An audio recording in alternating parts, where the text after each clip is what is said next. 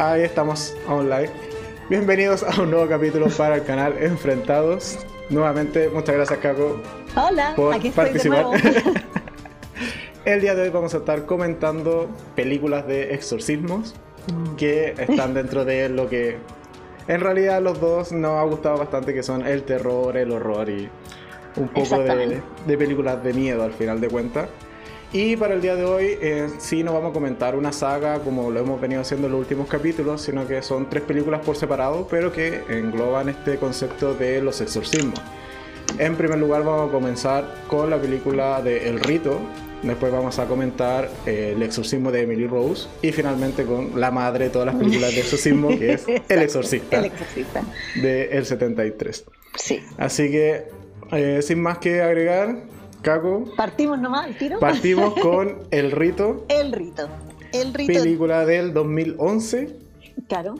Película muy buena por lo demás. Partir Eso. de que la película parte bien porque está bas- no, no está basada, está inspirada en hechos reales. De hecho, las tres películas están, que hemos seleccionado para el enfrentado de hoy día tienen hechos reales que ya te pone un cierto... No, el, o sea, el exorcista está basado en un libro. No es real. El de Emily Rose sí. Sí, pero es de, un caso también el exorcismo. Es el El exorcista. exorcista, sí, pero es, o sea, es un libro de, de como fantasía, entre comillas, ¿cachai? No es tan... Puede que el gallo se haya basado en, en- en investigaciones y todo, pero es un libro, a fin de cuentas, Es- ¿cachai? Pero sí, o sea, cuando una película de terror parte con basado en hechos reales, ya como Es que, te da, eso, cier- pa- te da pa un punto adicional. menos, sí, para mí por lo menos eso me engancha inmediatamente. Y digo, ay, ya, esto pasó. Ahora, como te digo, el, el caso del, del rito, bueno, y en Emily Rose también seguramente, es no está basado, sino que inspirado en hechos reales. Sí, que, que toman los nombres, algo que puede haber pasado por aquí por allá, como un rumor, ¿cachai? Porque la verdad, así como adelantándome harto, no, no creo que el, el- al cura le haya pasado lo que le pasó en la película. No, evidentemente. Pero es ciertamente, y también es un poco de la fantasía y lo propio de una película de terror. Claro. Esto de ir agregándole la, de la cosecha del director. Exacto. Pero eh, ya que tenga una base que al menos pasó algo similar, Claro ya te sí. da, le da otro, otro tono a la película. aire, exactamente. Exactamente. Y bueno, Pero esta película partamos con el rito, eso. Dale. eh, es de un cura que se llama Michael Kovac, creo que es el apellido, sí, eh, donde él como que llega, o sea, en su vida por, por, su, por sus creencias familiares tenía dos opciones, o ser, eh, trabajar en una funeraria o ser cura. Eran las dos opciones que se le da en la vida. Bien raro porque no, están los, los- no estamos en, en la época para que la familia te dicte lo que quería estudiar, pero ya, bueno, digamos que hay familias más, más no sé, más conservadoras si se quiere, no sé. sí, pero ojo que también lo de estudiar eh, o ser cura es un poco esto de aprovecharse, porque al final de cuentas te da una beca, eh, Claro. Eh, la iglesia te da una beca para poder estudiar otra cosa. O sea, Exacto. un poco lo que hace este tipo es o me quedo siendo eh, esto de trabajar en la funeraria o tengo la posibilidad de al menos estudiar alguna otra cosa Claro. siendo cura. Siendo, siendo cura, exactamente. Claro, muy entre comillas. Muy entre comillas. Y la cosa es que va al seminario, se va al seminario, todo el cuento, y llega un momento en que él empieza como a perder la fe. Entonces presenta, presenta la renuncia, pero cuando presenta la renuncia, como el, el cura amigo, el cura así como el jefe, le dice, ¿sabéis qué? Te va a ir a Roma y vaya... mm, vaya, ¿cómo se llama esto? Vaya a estudiar de... O sea, anda a Roma y te vaya a juntar con tal persona, como que no le dice mucho más allá. Y el gallo, ya, como que, o sea, yo creo que cualquiera que nos dijeran, ándate a estudiar a Roma, todos Sí, diríamos, porque le dicen "Súper como, triste". mira, antes, antes de tomar la decisión de renunciar, date dos, dos meses en Roma y después conversamos un poco de eso. Claro, Y también, también de plano, lo, entre comillas, lo amenaza, le dice como, porque si quieres renunciar ahora, bueno, vaya, tenés que pagarnos toda la beca que- Exacto. Y todos los estudios que te hemos dado, así que, claro.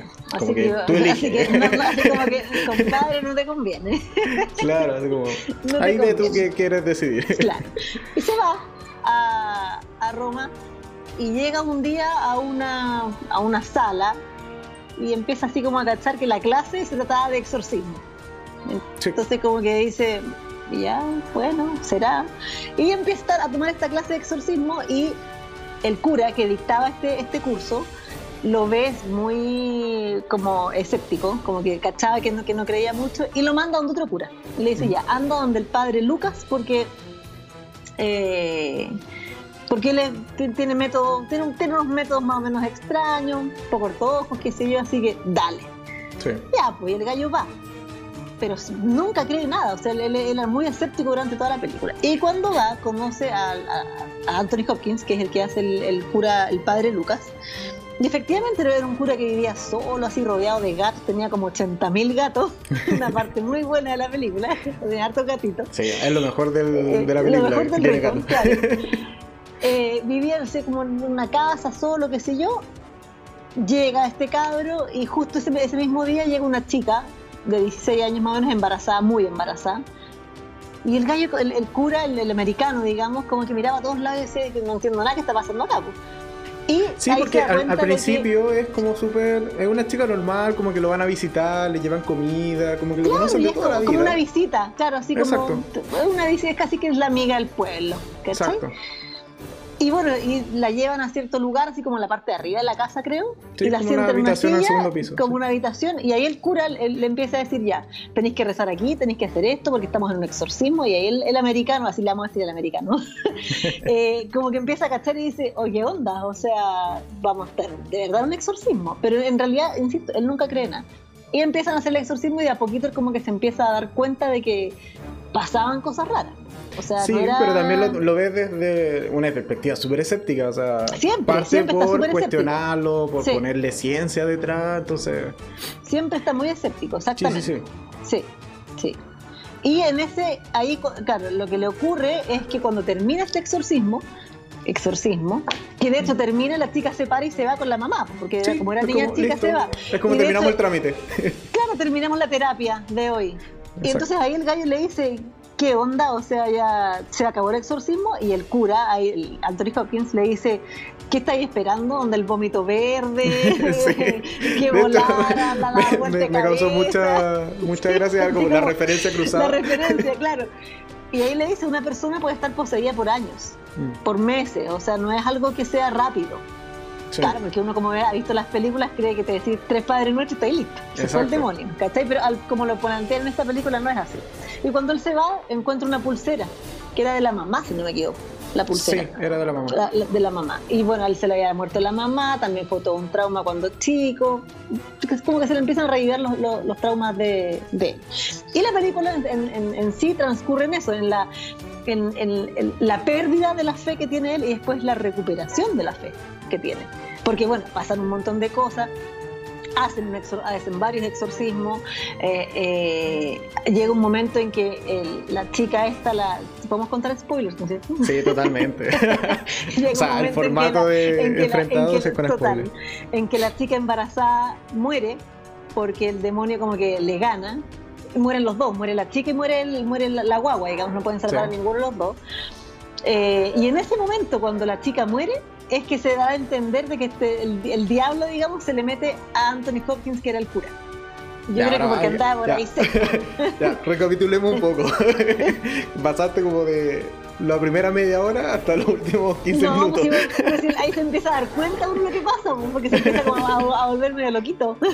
ya, pero mira, ya, quedamos en que eh, sí, le hacen este primer exorcismo a la chica, que se llamaba Rosaria, porque era, Rosaria, era latina, o sea, al menos tenía nombre latino. O sea, era eh, italiana. Sí, pues, en la película. Sí. Eh, y al final, claro, se va y un poco casi que quedan con esta sensación de, oye, ya vuelve la próxima semana porque o vuelve cuando tenga algún problema. Claro. Y eh, la historia no termina ahí porque, bueno, el, padre Lucas sigue visitando como otros pacientes que tiene o otros casos que le van surgiendo. era, como, era como el doctor del pueblo. Sí, era como el exorcista, ah, el exorcista amigo. como si usted tiene problemas de posesiones demoníacas, llama al padre Lucas. Una cosa así.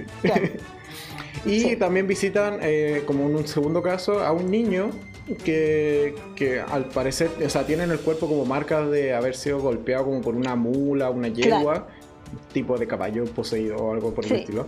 Y eh, un poco lo que pasa allí es que eh, este padre Lucas eh, hace como todo una especie de ritual, con incluso toma una almohada de donde dormía el niño y dentro de la almohada saca una rana, un sapo que lo tira después al fuego, dice un padre, un par de padres nuestros y dicen, ok, ahí estaba el demonio, está todo solucionado. Claro, está, todo ok.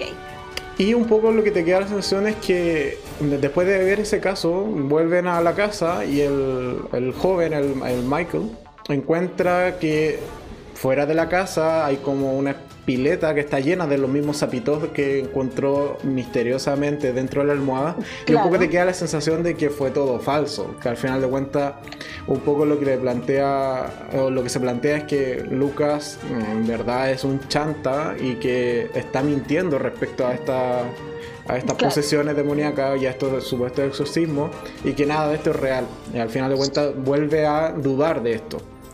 Después de eso ocurre el caso donde eh, llaman a, o sea, los llaman de nuevo porque la chica eh, Rosario está internada, así como se descontroló, empieza como a golpear gente y todo el tema.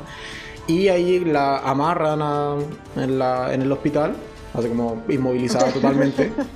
muy suave todo. Sí, muy suave. Y llegan un poco a, a verla, se dan cuenta de que está como súper grave en su condición de poseída y esa noche efectivamente eh, muere, eh, en teoría, producto de la posesión, pero lo que se asume también es que murió por estar precisamente en el hospital inmovilizada, que no pudo salvar a su hijo por estar inmovilizada. Entonces como que se cuestiona totalmente los métodos que tiene Lucas y nuevamente merma la fe de Michael. Claro. Y también, bueno, ahí sí. Vamos bajando la fe. Sí, la fe ya está por el piso, o sea, al final de cuentas termina siendo un tipo loco que acaba de matar a una madre y a su hijo. Claro. A eso es lo que llega al final de cuentas como su conclusión.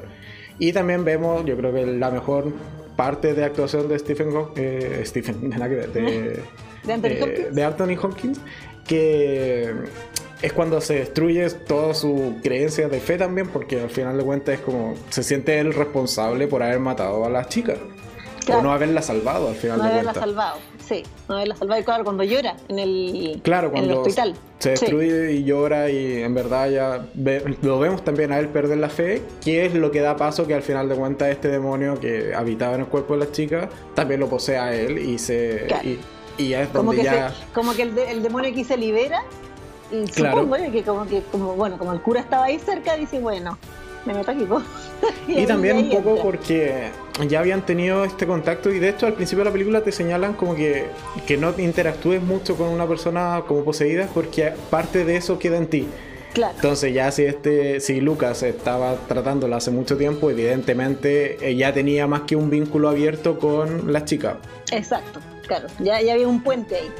Exactamente. Sí, ya había, ya había un puente, exactamente. Bueno, y después empieza como el desgaste de Lucas. Sí, porque él empieza, él empieza, o sea, como estaba poseído, empieza a mm, como a demacrar, estar, se vuelve como medio loco. Aquí para mí una de las escenas más memorables de la película es cuando le ve un cachetazo a una niña chica, pero que no tenía nada que hacerla. De hecho, una niñita súper tierna, él estaba, estaba pata pelada que tiene que haber hecho mucho frío probablemente porque se nota aquí como que había llovido. Entonces la escena es como bien loca, así como que hace un cura pata pelada mirando así como el, horizonte. Y se le acerca esta niña chica y le dice, padre, ¿me puede bendecir la muñeca? Y el cura la queda mirando y le hace como un cariñito, así como, ay, qué linda la niña. Y de repente, ¡fua! Le ya, pero. Y, sí, es como impactante, como, ¿qué pasó aquí? Sí, yo en verdad debo decir que disfruté esa escena, pero también tiene, tiene su lógica detrás. O sea, al final de cuentas, eh, yo al menos lo puedo ver desde dos perspectivas. Una es que efectivamente era una niña común y corriente que fue a molestar al padre en, en su peor situación y fue como sal de acá y deja de molestar. Eh, que esa puede ser una interpretación. Y otra es que eh, también para hacer como de madrugada en la mañana, habían como mucha gente en ese como plaza, parque, y que también pueden ser en verdad como tentaciones del demonio o manifestaciones de demonio. Claro. Y que al final un poco lo que se da cuenta él es que no es una niña, sino que es un demonio más que ha ido como a tentarlo. Pero eh, está tan roto que al final de cuentas igual termina siendo poseído posteriormente. Exacto. Un poco te puede dar como esas dos perspectivas y... Claro. Uno se puede quedar con la que mejor le guste. si es una niña molesta o era una manifestación demoníaca. Es que también está como la tercera opción de que la niña, o sea, que es efectivamente una niña, pero el cura ahí está en su transición, porque primero le hace cariño. le hace cariño, así como, ay, qué linda la niñita, y de repente, claro, el demonio como que sobresale, y lo que hace el demonio es pegarle a la niña, porque es como algo muy malo que, que, podía hacer. También, puede que, claro, que, ya empiece como a surgir un poco esta maldad de... O como a corromperlo al final de cuentas el, demonio. Sí, totalmente, No, no lo había visto como esa tercera opción. Pero bueno, al final de cuentas, Elipse y él llegan algún instante a su casa y eh, no recuerdo el, Ah, o sea, de hecho, Michael se empieza a dar cuenta que, que, que, el gallo está mal. Sí, pero es porque ocurre en paralelo. En paralelo vemos también a Michael, que está ya como totalmente decepcionado después del caso. Eh, y llama al papá como para viajar, para viajar de vuelta a Estados Unidos. Sí. Y ahí nos enteramos de que el padre murió, pero él tiene una conversación un tanto extraña con el padre, que después vemos que al final era, era el demonio o alguna manifestación del demonio. Claro un poco para tentarlo y ahí es cuando, eh, acompañado de una chica que conoce, que es periodista y que también está metida en el mismo curso, eh, un poco van a investigar qué está pasando y llegan a la casa del, del padre Lucas y ven que ya está está mal el, viejito. Está, mal la cosa.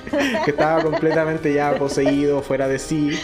Y un poco lo que le toca ahí a Michael es tratar de ayudarlo y realizar él el exorcismo. Exactamente. Porque en paralelo van a pedirle ayuda a, a Mance Rider. sí. No me acuerdo cómo se llama dentro de la película, pero es el mismo actor. Yo tampoco. Sean Hinds, sí.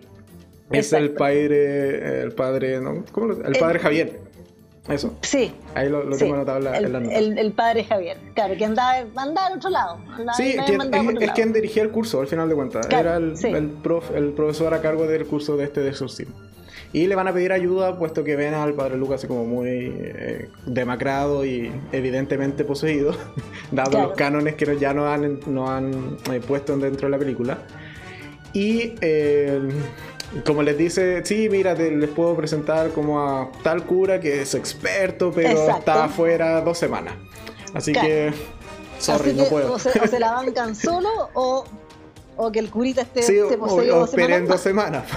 claro. Entonces al final es como, no, ya vamos a ayudarlo y ahí ya sí van de, plano a ayudarlo a la casa. Y de hecho, él, él hace el exorcismo con esta chica que no es monja, no es nada, digamos, nada, nada, religioso, digamos, pero la chica igual lo ayuda. Y, sí, y, le sirve como de testigo de ver qué es lo que realmente pasa con un caso de una persona que está poseída, digamos. Sí, totalmente. Y de hecho, eh, un poco lo que le dice a, a, ella es como, bueno, tú viniste para esto, así que como que quédate y ayúdame. Pues, claro, exacto. O sea, quería, ir verla, ya, pues, quédate acá. Claro, esto, esto es una persona poseída. Esto, es lo que pasa en un exorcismo, no es lo de las películas. Esto ocurre. Exacto. Sí. Y bueno, finalmente lo que pasa es que eh, logran hacer el exorcismo, el Michael un poco recupera su fe y finalmente... Eh, de hecho, recupera la fe. Por eso, por eso es que logra hacer el exorcismo, porque primero le saca el nombre al demonio, que, que, es lo más difícil, digamos. Porque también lo hemos visto en otras películas, que cuando tú sabes el nombre del demonio, te da poder sobre él. Entonces, él le pregunta muchas veces en el nombre de Jesucristo, dime tu nombre, que no sé qué. Y ahí es cuando Anthony Hopkins le dice que su nombre era Baal, que es el demonio que, que estaba como poseyéndolo. Pero, antes de eso es cuando el, como que Anthony Hopkins lo, quiere atacar y él le dice, cree en mí, cree en el demonio, qué sé yo, y ahí él dice, creo en ti, creo en el demonio, pero le dice, si creo en ti, también creo en Dios. Y ahí ya es como el Sí, que es un poco exactamente lo que iba a decir, que parte de la creencia de, oye, si existen los demonios, que esto, lo que estoy viendo es real, las posiciones son reales, bueno, también debe existir Dios. Y ahí es como que se reafirma su fe y lo logra expulsar del cuerpo. Exactamente. Que también al final de cuentas, bueno, eso es a grandes rasgos la película ya desmenuzada. No, y de hecho al final dice, dice que, bueno, que igual es antigua la película, pero dice que el padre Michael Kovac trabaja, es uno de los, de los 14 exorcistas que, que, siguen trabajando activamente, digamos, en Estados Unidos. Sí, lleva, y lleva como más de 2.000 casos, una cosa así, si era... Claro, y el Lucas también sigue trabajando. Es profesional. sigue trabajando en, de exorcismo en, en Florencia, o en, Roma era, en Roma. Sí, en Roma. Y bueno, eso a grandes rasgos, así como es el resumen un poco de la película. Y también, ahora, no sé, comentar, por ejemplo, el mismo, los mismos exorcismos. O sea, aquí también te plantean ciertas bases que son como tradicionales y se repiten bastante dentro de las tres películas. Que es esto de saber el nombre de tu demonio, al igual que el demonio que te estás enfrentando. Eh, y efectos poco, efectos secundarios de la misma posesión. O sea, las personas cambian la voz o tienen conocimientos que no deberían. Claro. Eh, hablan otro idioma. ¿Qué, qué más? Eh, esto de retorcerse o estar en situaciones eh, poco cómodas físicamente. claro, como no controlar el cuerpo. No controlar el cuerpo, que al final de cuentas lo vamos a ver repetido, si se quiere, en las tres películas. Absolutamente, sí. Esos es, son un, como es un poco el canon. Síntomas, claro, los síntomas que se, que se, que se repiten. Exacto. Y ya ahora para entrar a comentar qué tal nos pareció, ¿qué, qué te pareció la, la película? O sea, el rito yo lo encuentro, a mí me gusta mucho, es una de las películas que más me gustan, bueno, para mí, cuando Anthony Hopkins sale en una película, ya es, ya es segura. ¿Cachai? Aunque sea la película más mala del mundo, no importa. La voy a ver igual porque sale él y. al menos le pone empeño. le pone empeño, claro. Es un actorazo, el para mí lo ha sido siempre, me encanta, lo sigo siempre. Entonces, hay muchas películas del que no he visto, porque no me han tincado tanto. Pero cuando, como te digo, cuando veo que es una película de, de él, me gusta el tiro y más encima cuando sale esta, que era una película de él, y de exorcismo, y dije, no, esto se ve, no, no, hay, no, hay, no hay discusión. Me gusta mucho la película, encuentro que está bien hecha, tiene buenas sorpresas, tiene bueno... Mm, no recurre tanto al golpe de sonido, lo hace, pero no, no, no tanto. No, bastante poco. Em, las actuaciones son muy buenas también, el, como el cambio que te digo yo desde de, la, poca fe o la casi fe inexistente que tenía este cabro a después ya ser totalmente believer, ¿cachai? Es como, es grande el cambio. A mí me gusta mucho la película, me encontré bien buena. Sí, y de hecho una característica que tiene, y también tiene las otras dos que vamos a comentar, es que casi no tiene sonido o no tiene música de fondo. Exacto. Es bastante inquietante. Sí, es súper inquietante eso de los silencios que tiene, son bastante prolongados y que al final de cuentas ayuda a que la interpretación del actor sea lo que mueve la película o lo que más te termina enganchando. Y aquí, claro, Hopkins eh, eh, tiene un nivel excepcional como siempre. Y, el, o sea, cuando, por ejemplo, cuando se rompe en el hospital una vez que muere la chica, en realidad sientes tu dolor, o sea, lo hace muy bien. Y y las lágrimas le salen, o sea, es, casi como que le hubiesen puesto un efecto especial, hay una cuestión de agua porque le caen, pero como, como los japoneses, así como cuando vieron así, igual, le caen así las lágrimas. Es perfecto. Sí. Y un poco de los casos en sí, o sea, de las posiciones en sí. Eh, ¿Con cuál de las dos te queda? ¿La chica? Eh, ¿O el, cuál de las tres, de hecho? ¿El niño o Hopkins? No, me quedo con Hopkins, de todas maneras. Porque ahí el, demonio estaba como en su máxima expresión ya, pues. En su máxima expresión de maldad. Sí. Ya, yo ahí difiero. yo me quedaría con la chica. Yo creo que el, con Rosario. Porque me parece que eh, su, no sé, su nivel de, contorsión o de, terror propiamente tal que te genera, yo creo que está, a mí al menos me pareció mejor logrado en ella que en Hopkins. Porque de Hopkins era un poco esto de, ya ver al, padre o la lucha esta del padre con el demonio, más que el, acto en sí del, del exorcismo. En cambio, con la chica sí vemos un exorcismo completo, por así decirlo, con todas las partes, con distintos ritos, o sea, o distintos rezos también. Que yo creo que, al menos como exorcismo, me gustó mucho más el de la chica que el, exorcismo final. También un poco con la experiencia. El exorcismo final es como bien, es como hagamos lo que, lo que sepamos hacer nomás, pues como bien improvisado. No es que el gallo llegue preparado, cambio antes, claro, como, Hopkins sabía el tema de lo, de lo que tenía que decir, lo que tenía que hacer, había una preparación más allá. Y que de hecho, no me acuerdo si quién está, sí, le pide el ritual romano, y que es una cuestión que se repite en las tres películas. Sí, el ritual romano, es el, libro, como el libro de los exorcismos. Exacto. Sí. No, pero sí es una muy buena película. De hecho, yo creo que las tres películas que estamos comentando hoy día, si tuviéramos que ponerle gatito, yo creo que están por lo menos cuatro gatos, dependiendo de cada gusto. Sí, es verdad. Que es eh, también un poco para variar los capítulos anteriores, donde siempre hay una que le damos duro. yo creo que aquí, bueno, seleccionamos tres buenas películas de exorcismo y Totalmente recomendada cada una de ellas. Porque, bueno, hay que destacar que hay muchas películas de exorcismo. Muchísimas, hay, hay muchísimas, muchísimas. hay esta serie. Bueno, está la serie del exorcista, de hecho. Exacto, exacto. Y está la serie que, mira, no es tan mala. O sea, no es una serie, ¡ay, qué buena la serie! Pero, Es, decente, es decente. Cuando lleguemos a esa película voy a hacer la referencia que tiene que ver con la serie, porque se relaciona. No es que sean cosas aparte. Sí, lo, estuve viendo, está investigando para el capítulo y sí, tienen cierta relación. Está, No está, o sea, comparten el mismo universo, de hecho. Exactamente. Pero eso cuando lleguemos a la película, ahí lo vemos. Y bueno, finalmente lo, el exorcismo del niño, yo creo que un poco es, es un caso adicional simplemente como para mostrarte que no todo también dentro de este mundo es real. Porque también te queda un poco esta sensación de que sí había cierta como manipulación de la madre o que no todo lo que decía el niño era verdad. Eh, o que de plano había un maltrato de familiar y que eso es lo que le generaba las marcas al chico. Claro. Pero, o sea, visto después ya todo el resto de la película, también te queda un poco la sensación de que en realidad fue un engaño de este mismo demonio o de alguna entidad demoníaca para hacerles perder la fe y que pareciera que era falso. Entonces, esos pequeños giros o esos pequeños detalles yo creo que están muy bien logrados. O sea, en realidad logra esto de cuestionarte la película de eh, constantemente de eh, ¿será real o no será real? Exacto. Sí. de cuestionarte la fe también. Sí. totalmente. O sea, lo que estás viendo, por mucho que en un principio te haya dicho basado en hechos reales, como hasta qué punto quizás eh, aquí hay ficción de, parte del director y qué realmente fue real. Exacto. Así que, no, muy buena película, Rito. Me, entretuve viéndola. Siendo que no es una película rápida, para nada. Es una película bastante lenta, pero te entretiene. Y yo creo que eso es es valorable. O sea, que una película sea lenta no quiere decir que sea mala, para nada. Totalmente. Sí. Así que eso. Eh, antes de continuar, bueno, un saludo a Ángel que está en el chat. un saludo desde acá, Ángel, que siempre comenta. Se ha vuelto fans del canal, así que muchas gracias, Ángel. Y bueno, también a todos los que vayan viendo y estén ahí eh, siguiéndonos en línea, que debiesen haber cuatro personas. Maravilloso.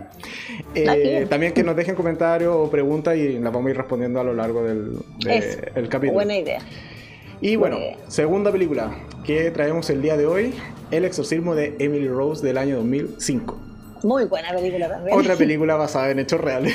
También basada en hechos reales. Bueno, de hecho, si tú, te metes a, ¿cómo se llama esto? A YouTube, hay, y tú pones como el, verdadero exorcismo de Emily Rose, están grabaciones. Hay grabaciones de la voz de ella. Ahora, qué tan cierto, que no tan cierto, no sé. Imágenes reales también, sí. Imágenes reales y todo el cuento, claro.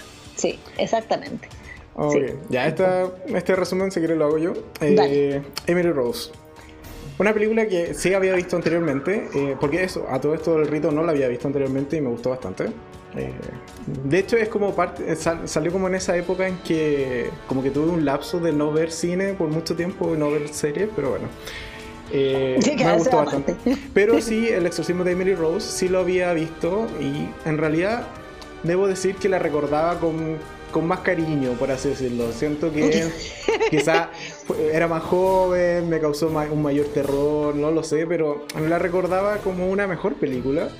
Y eh, también tenía esta noción de que, por ejemplo, las escenas de audio real, tenía la sensación de que durante la película estaba eh, más, más involucrada al final de cuentas o que se, se escuchaba más este audio claro, real. Que las mostraban, digamos. Y en realidad no es tan así, o sea, es casi una que otra escena o una que otra referencia a los audios reales.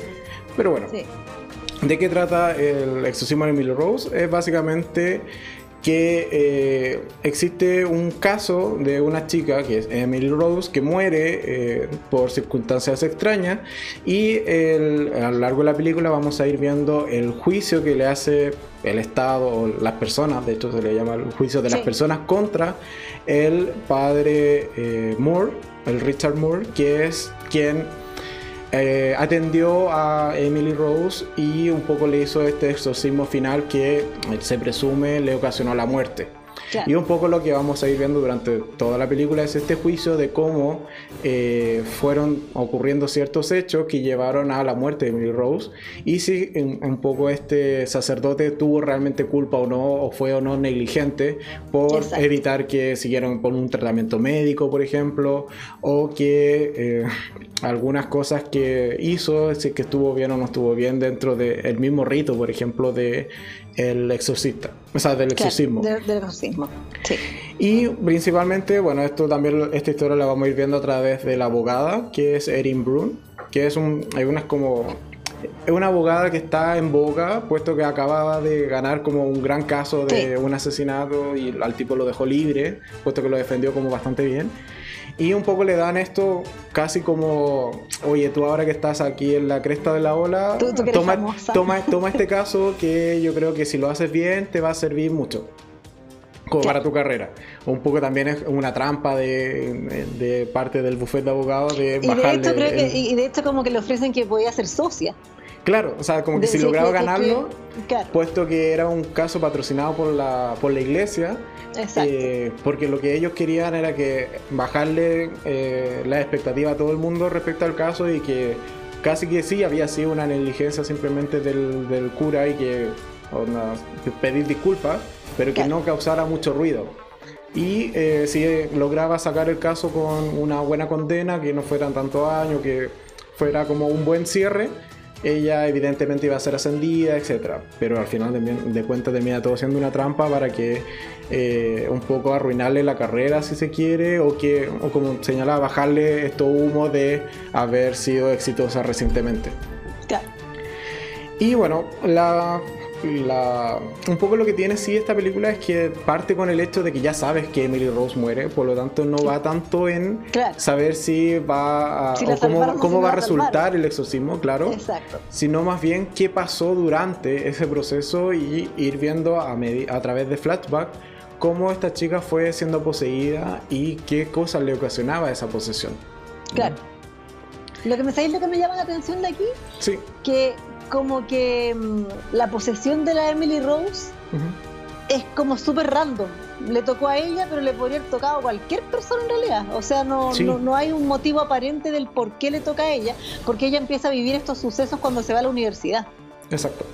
Y ahí de estos los, los primeros como eh, los primeros ves que, experimenta estas cosas que siente sentía olor quemado siente que alguien se le para en la cama y, y, como que la estrangula pero insisto, si a lo mejor a Emily Rose le hubiese tocado la pieza al lado, no le toca a ella. sí, en realidad como que nunca te deja alguna conexión, así como que fue ella la elegida por tal cosa, para nada. Pero sí, como en las otras películas, que las vimos sobre todo en el texto de las Annabelle, ella vivía en una granja perdida donde el guaso perdió el poncho y familia muy católica. Eso sí, totalmente. Eso sí, porque el, cura, digamos, que hace el exorcista, o sea, que, hace el exorcismo, el padre Moore, era el cura de, ellos, digamos. De la localidad, sí. De la localidad, no era un, cura que fue un especialista, sino que era como el amigo de la familia. Entonces, aquí la parte religiosa sí estaba.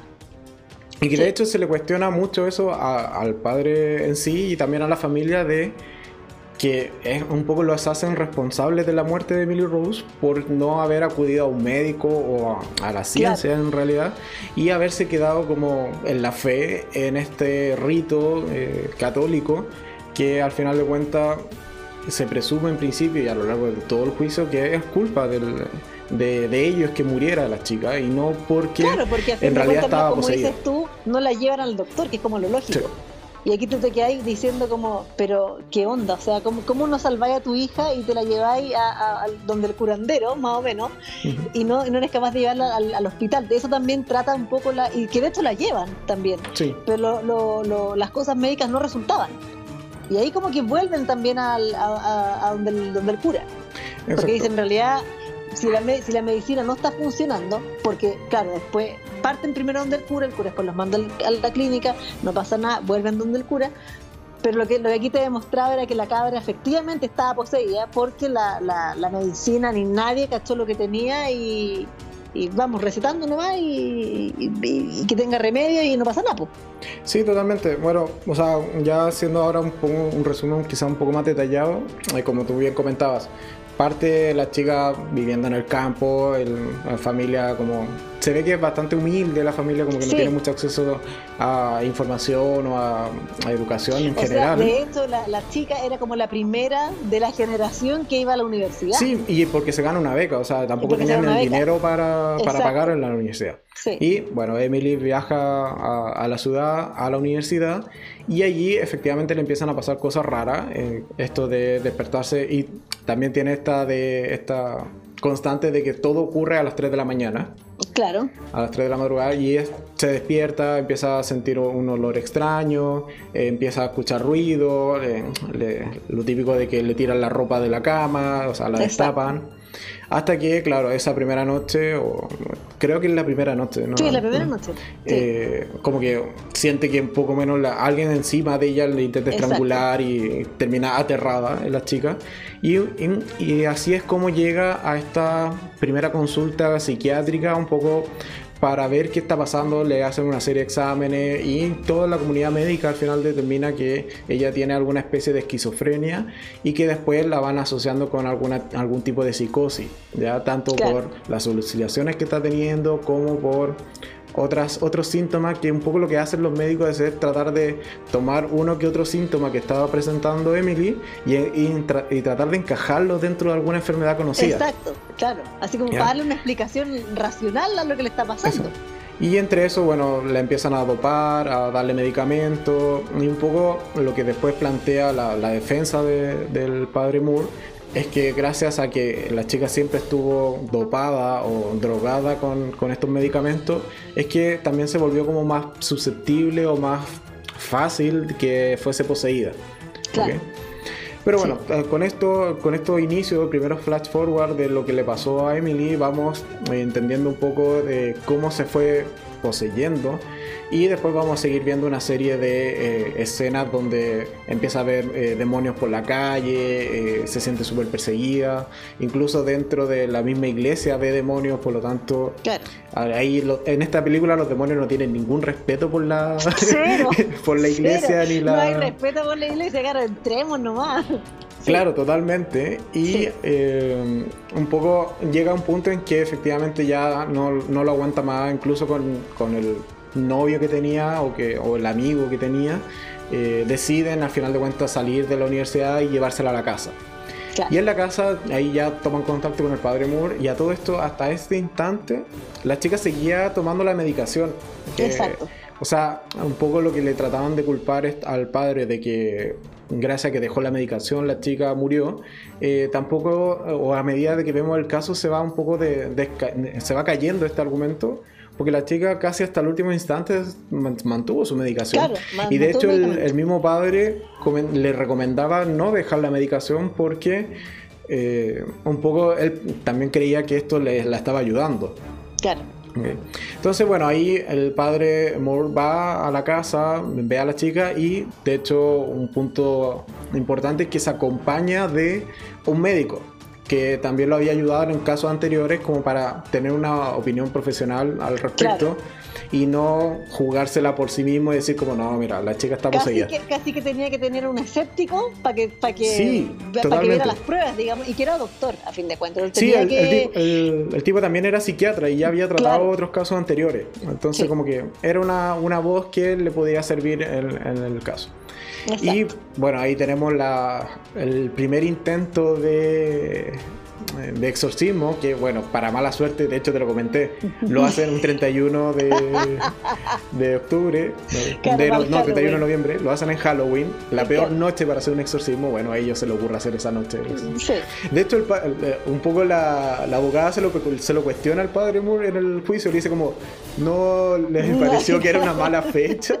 No, había una fecha un poquito más decente, claro. Sí, como al día siguiente, por ejemplo, no sé, y el padre dice como, no, de hecho él escoge esa fecha porque dice como que esa noche la, como la actividad paranormal es más intensa y creía que podía tener como mejor acceso a, expulsar este demonio. Y como que la abogada la mira con cara de.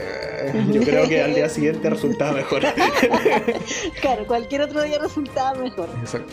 Y bueno, ahí hacen, hacen, de hecho, es el intento de, de exorcismo porque resulta pésimo. O sea, la chica termina golpeándolos a todos, termina toda contorsionada, escapa por una ventana, eh, ocurre también la escena en el, como en el, ¿El granero? el establo, granero, claro, que tiene, Claro. Que ahí es como de las partes más terroríficas que hay dentro de la película, porque después de esto en realidad no hay una segun- un segundo exorcismo. Claro, no Después de esto eh, sigue simplemente el juicio y un poco ahí ya es de un poco hacia el espectador de decide tú si lo que pasó es real o no es real, pero más, más allá que esa escena en el establo, no vemos en realidad de nuevo, o no vemos de nuevo a Emily Rose en algún acto como poseído. Exacto. Sí. Ya. Y bueno, de ahí ya saltamos, como señalaba, esto ocurre a través de Flash Forward eh, y a través de las grabaciones que llevan y presentan como prueba, pero el resto de la película circula en torno al juicio en sí. O sea, las declaraciones de los padres, del amigo, las mismas declaraciones del padre. Y de Sí. muchos doctores también. Y claro, o sea, la defensa lleva un equipo de médicos Claro. y solo médicos a, a desacreditar lo, lo que hicieron, esto de- del exorcismo. Pero también la- en algún punto la, la, la abogada lleva también a una... Es, es como investigadora. Es como una- sí, como psiquiatra de Es psiquiatra investigadora de, Sí. de exorcismo, que un poco también le da o le sirve para contrarrestar un poco esta balanza, de que, porque hasta ese punto estaban perdiendo el juicio totalmente, o sea, ellos habían quedado como los negligentes. Claro. Y eh, un poco lo que se, se termina ya después del juicio es esto de determinar por ti mismo si es real o no es real, o al menos existe la posibilidad. De hecho, la, Claro.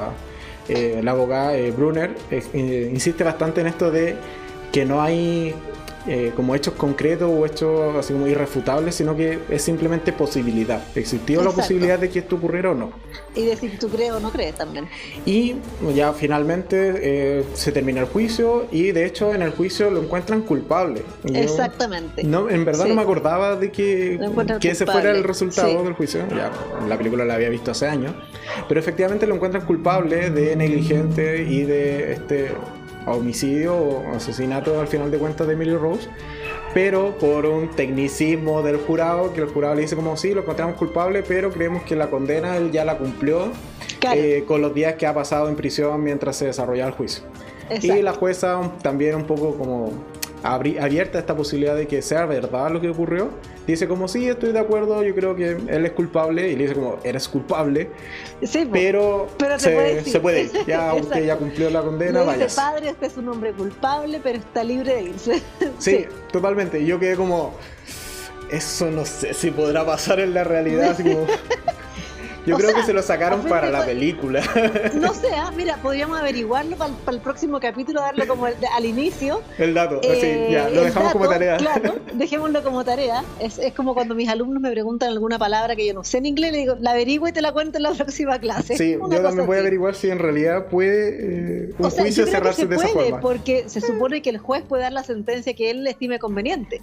Claro, aquí fue la recomendación de un jurado, yo tampoco lo había escuchado nunca esto, Sí. fácil, imagínate, ya tú mataste a todo el mundo, pero sí, los tres días que estuviste en la cárcel, está ahí listo, está del otro lado. Con eso yo, nosotros creemos que usted ya cumplió.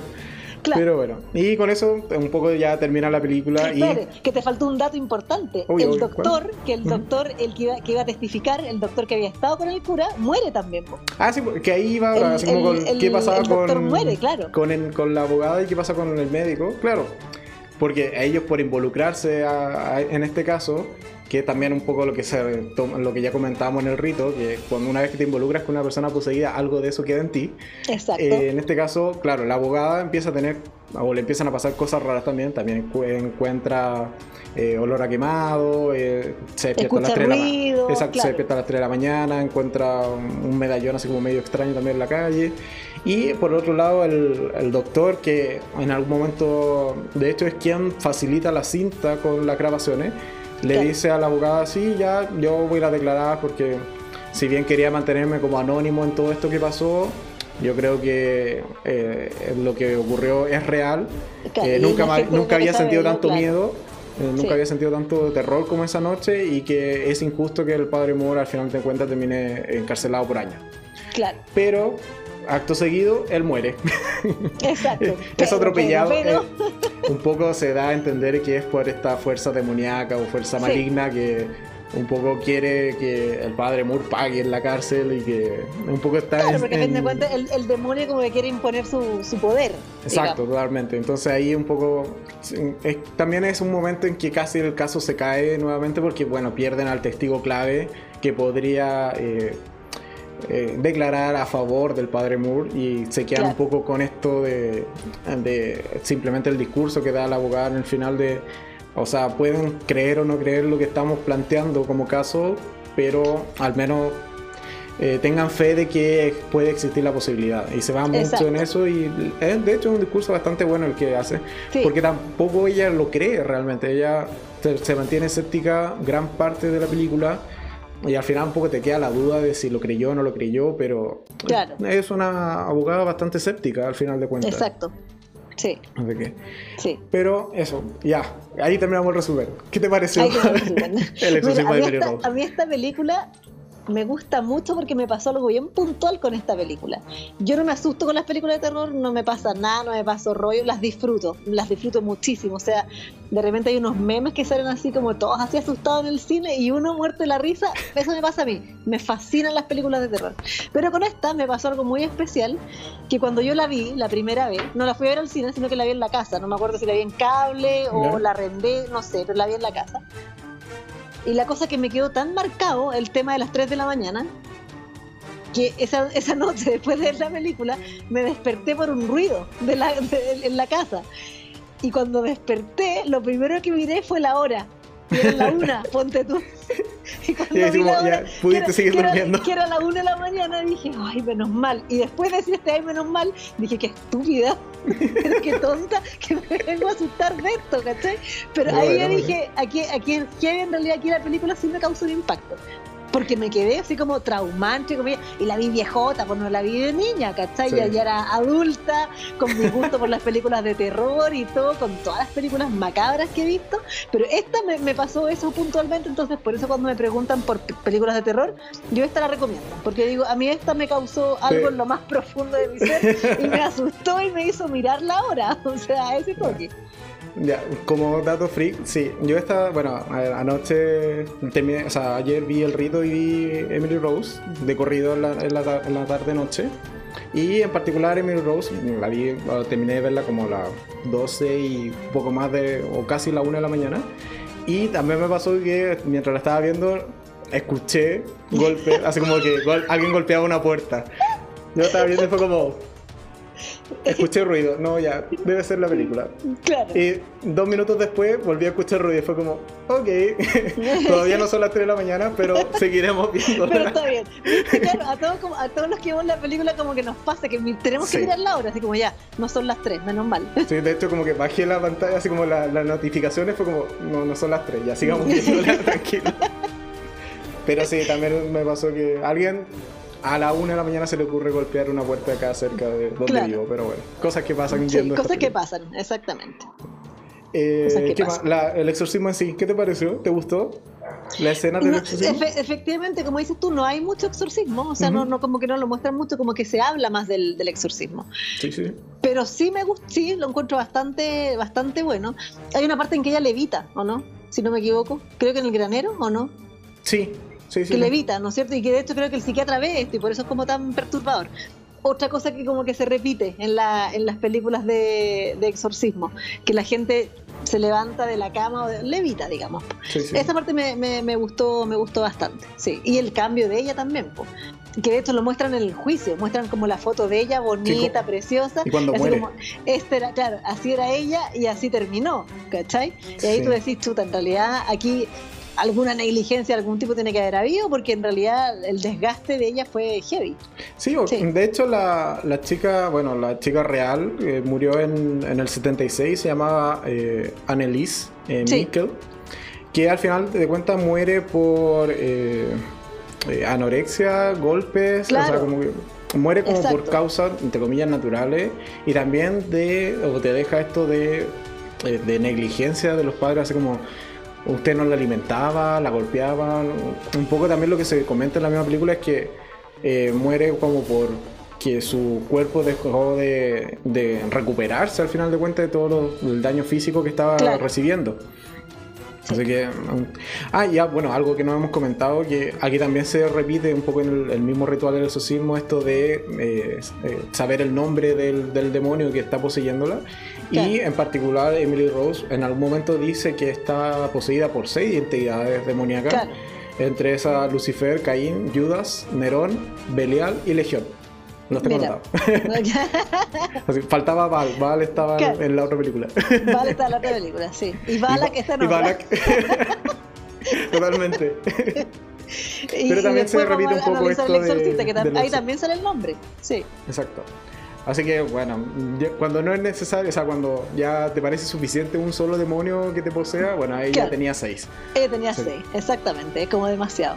Y bueno, también es un poco que nos saltamos esa escena, pero tiene como una escena que es un tanto como eh, la más espiritual, si se quiere, que en algún punto como que ella sale de su cuerpo, así como en medio del prado, y se encuentra con, o ella indica en, una carta que se encontró con la Virgen María y le dice como, oye, déjame en paz, así como, ayúdame, ayúdame, po. O sea, una manito, échame. Y un poco lo que le dice la Virgen María, como todas las entidades eh, eh, celestiales de toda película, es un poco es como, sí, mira, te voy a ayudar, pero lo tienes que hacer por ti mismo. Claro, exacto. y le da la opción. Te ayudo, pero no te ayudo. Claro, le, da la opción. Sí, le da la opción. Mira, puedes venir conmigo y dejar de sufrir y aquí no ha pasado nada. O puedes volver a tu cuerpo, seguir sufriendo y yo no te voy a ayudar, pero con eso vas a demostrar o vas a sembrar, así como en la humanidad, eh, la creencia en nuestro mundo, así como místico. la, creencia de que estas cosas existen. Exacto. Y ella un poco lo que dice como, ya sí, ok, será mi misión no morir en vano y dejar de sufrir ahora ya. Y volvamos al cuerpo, sigamos sufriendo y bueno, pasa lo que pasa, que claro pasan un par de semanas, al menos ella eh, pues, siendo poseída y termina muriendo de manera lamentable. Exacto. En sí, bueno, a mí las escenas de, El exorcismo en sí, de las tres películas, es la que más me gusta. ¿ya? Yo creo que está mejor lograda, pero sobre todo por la interpretación de la, de la chica, o sea, de la actriz. Eh, las contorsiones que tiene, el sufrimiento, la, la, misma forma como súper agresiva que tiene de, de, interpretar esta posesión, en verdad eh, me pasa un poco que lo, lo siento realista. O sea, si yo veo una persona que en teoría está poseída, es un poco lo que me esperaría de su actuar, es lo que veo en esta película. ¿ya? Siento que les quedó bastante realista y que aún así logra un nivel de, de suspenso, de terror que es bastante bueno. De todas maneras. Sin tanto esto de lo que, por ejemplo, tenía el exorcista o tiene también el rito, de que involucran ciertos efectos especiales para eh, aumentar o eh, intensificar la, presencia demoníaca. Aquí es básicamente la chica con una voz extraña, sí, le ponen una voz extraña, pero es simplemente la chica actuando y haciendo cosas que son realmente como físicamente posibles. Sí, hay cosas que se mueven, hay puertas que se abren así como en el espacio, pero la mayoría de las cosas que muestran de ella son físicamente posibles y un poco te lo da, te da ese realismo. Así que al menos de las tres escenas de exorcismo, yo me quedaría con Emily Rose. Aun cuando, bueno, como señalaba en un principio, es una película que recordaba con mucho más cariño. en realidad no es una gran película. no, no es, no es, tan gran película. Me, me pasó lo mismo. Cuando la vi el otro día, que también la he visto, tú sabes que yo no veo las películas una vez, las veo muchas veces. No sé. Eh, eh, esta Emily Rose la he visto muchas veces. Y sí, también como que ahora me quedé con la sensación de, oye, pensé que era mejor, pensé que, no sé, como que me iba a asustar más, o, o, claro, la primera vez me causó tal terror, digamos, el, trauma este que te contaba de las 3 de la mañana, que verla ahora a lo mejor no, como no me genera el mismo miedo, como que no me dio eso. Pero sí siento que, a pesar, como te digo, de que no es una película a lo mejor tan buena, para mí sí es una película buena, o sea, es, sí, vale, vale, la pena totalmente. Vale la pena totalmente. Para la gente que no ha visto películas de exorcismo, o sea, este es un must. Tienen que ver esta película. Sí. sí, yo igual, o sea, pese a, a, esos como altos y bajos que tienen, igual le pondría Cuatro Gatos fácilmente como película de terror y como película de exorcismo. Y un poco lo que señalamos en principio. O sea, para mí las tres películas que estamos viendo hoy día, tienen, o sea, que estamos comentando hoy día, tienen una muy buena calificación como película de exorcismo. De hecho, por eso mismo la elegimos. Cuando comentamos así como, oye, ¿de qué vamos a hablar? Descartamos películas que eran del mismo tema, de la misma temática, pero sabemos que no son muy buenas. Exactamente. Oye, espérate, ¿cuánto es el máximo de gatos? Porque me decís cuatro gatos. ¿Cuánto es el máximo de gatos? Ah, cinco ya. Cinco. el mínimo es uno. O sea, al menos le damos uno, algo tendrá que Ya me parece. ¿Y tú? Pues, ¿Cuántos gatos le doy? ¿De uno a cinco? Exacto. Sí, cuatro también. Cuatro gatos también. Sí, cuatro gatos también. Muy bien. Sí, de todas maneras. Y bueno, finalmente llegamos ya al clímax, al, al, tercer acto de este capítulo. Sí. La madre de todas las películas de exorcismo o sea, para mí esta es la madre de las películas de terror. Esta es mi película de terror favorita, El, el, Exorcista. ¿Nada es mejor? No, en terror Ni nada, nada la supera. No, porque son es como terror diferente, son, ah, diferentes temáticas. Pero no, para mí esta es insuperable. El, exorcista es, sobre todo si uno ve la versión extendida. Que versión extendida entre comillas, porque la verdad que no es tan extendida. O sea, tiene un par de cosas, pero, pero tiene, tiene cosas muy subliminales es, como, es como, bueno, que ahí lo vamos a ir comentando cuando aparece la cara del diablo, así que te queda la duda, así como, ¿había algo o no había algo ahí? ¿En verdad sale algo? Sí. Pero ya, te dejo hacer el resumen de El Exorcista. ya, El Exorcista, película del año 73. Uh. Uf, pero, Oye, pero todo esto, bueno, antes, antes, de comenzar, hay que decir que ha envejecido muy bien. Total. Yo cuando la, la, vi el otro día, sabiendo que es del 73, que ya son 50 años, no. me falla la matemática. Casi. Sí, casi, casi 50 años, 47. Eh, es una, una, película que ha envejecido bastante bien. O sea, si, si, aceptas que eh, algunos efectos especiales sí son ya de la época, lo tenemos claro. Pero como trama, como película, como ritmo incluso, ha envejecido bastante bien la película. Yo bien. La, la, sentí muy buena. O sea, muy buena o muy eh, para ver aún hoy en día, al final de cuentas. O sea, de hecho, que te dice el comentario, el cura, el cura viejito, el Max von Sydow, así se llama, se llama el actor, en, esa, en El Exorcista, que es del 73, ya se ve viejo, se ve un, caballero. Y este, este, este actor murió ahora en, en, marzo de este año, como con 92 años. Y entonces yo digo, oye, ¿qué onda lo viejo que se veía en El Exorcista para haberse muerto ahora de 92 y yo, igual de viejo? Investigué eso y no, lo que hacían era ponerle prostético en la cara para que fuera eh, se viera mayor. Para que, fuera, para que se viera mayor. De más, entonces, no, es que fuese ya tan tan viejo en esa época. Claro, con 40 años menos no te podéis ver así. Exacto, de hecho tenía como 40 y algo cuando hizo la película. Sí. Claro. Lo busqué como dato freak. Muy bien, como dato freak. Bueno, la película pasa en la casa de, de Washington, en la casa de una actriz. Ah, Frida, mira cómo se me cruza ahí. Eh, un saludo a Frida. un saludo a Frida. Eh, Chris McNeil es una actriz famosa. Así como que no sé, como que fuera Julia Roberts, ¿cachai? Es una actriz famosa que estaba en Washington filmando una película. Entonces está en una casa que no es su casa, sino que es una casa como arrendada para estar este tiempo en, en, locación, digamos.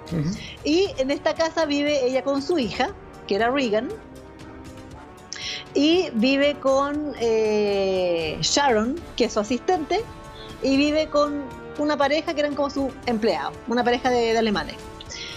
Y viven todos en la casa, qué sé yo, ella hacía como, bueno, actriz como de renombre, hacía fiestas, carretes, que sí tenía una vida como bien, bien parafernálica, típica cuestión así como que, que te muestran de, la vida de las actrices, digamos. Actriz del 73 es lo mínimo que espera. Claro, lo mínimo que esperan. Fiestas muy glamorosas por lo demás, todos vestidos casi de etiqueta, y una fiesta en la casa nomás, pues, o sea, no era nada muy, nada muy, digamos, muy, muy pro. Esa, esa, casa es casi un salón de eventos hoy en día. Pero absolutamente esa casa, y, no es una casita pobre, no es un departamentito, es una casa gigantesca. Y bueno, y la chica esta, la mamá muy ocupada, qué sé yo, y la chica pasa, Regan, que es la hija de ella que tiene 12 años, pasaba mucho tiempo con la asistente, está con la chica Sharon, y un día eh, conversando con la mamá, la niña, al principio casi de la película se dan cuenta que la mamá le pregunta, ¿y esto qué es? Y le muestra una ouija un tablero de Ouija.